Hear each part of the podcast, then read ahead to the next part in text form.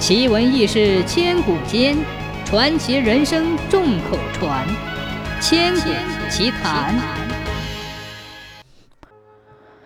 农民正在用火炉烤萝卜，这时来了一个鬼。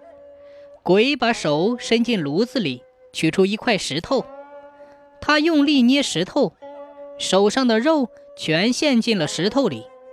鬼对人说：“看到了吧？”我也要这样捏你。农民拿起一根正在烘烤的萝卜，用力一捏，萝卜汁儿全从手缝里流了出来。农民对鬼说：“你也看到了吧？我要把你也捏出来。”鬼很佩服人的力气，他说：“看来你比我的力气更大些。我捏不扁石头，你却能把石头钻出水来。”来，再比一次，看谁有力气。农民说：“我不想跟你比赛，比力气，你和我儿子比就够了。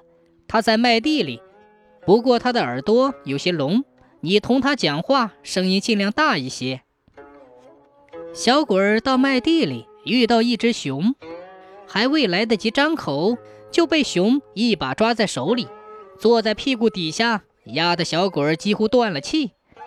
他好不容易挣扎逃出来，跑回农民面前说：“行了，我服了。你儿子的力气比我大，你的力气肯定更大。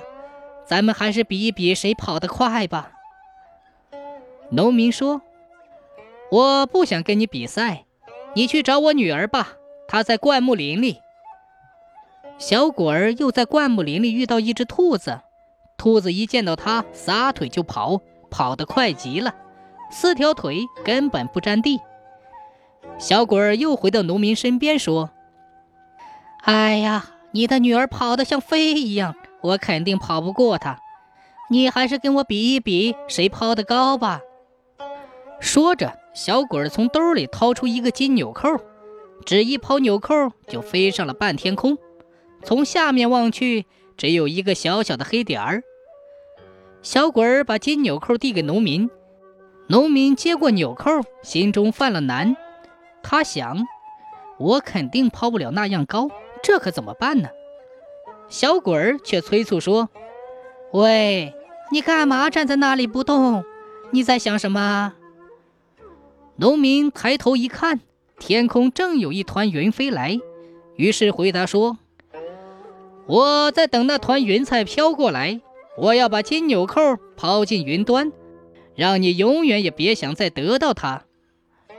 鬼听了这话，急忙把金纽扣从农民手里抢了回来，三步并作两步逃之夭夭了。